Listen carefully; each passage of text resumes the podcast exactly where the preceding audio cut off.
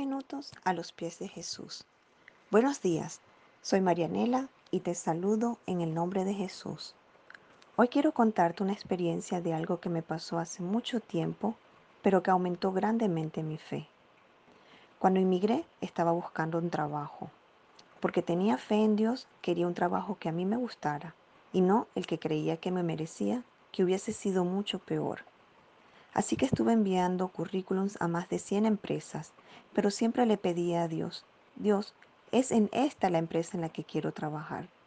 Después de estar orando en la mañana y en la noche durante seis meses, la única empresa que me contactó para una entrevista de trabajo fue precisamente esa donde yo le había pedido a Dios que quería trabajar. Así que para prepararme le pregunté a Dios qué iban a preguntarme. Y como no sabía hablar bien el idioma, le pedí a alguien que tradujera mis respuestas y me las aprendí de memoria.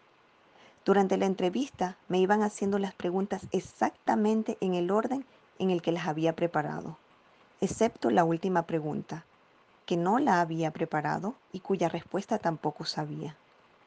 Durante la entrevista, una de las dos personas que me entrevistaba le dijo a la otra, ¿ves?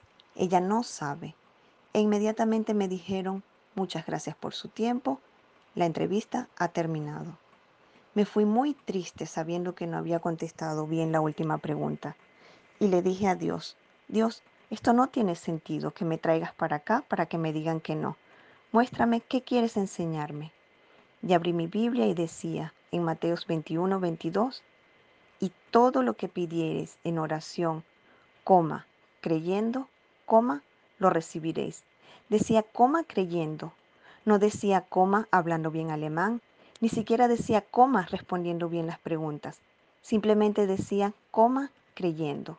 Y le dije a Dios, esto es lo que querías enseñarme y te creo. Y me fui con un gozo tan grande como si ya me hubiesen dado una respuesta positiva.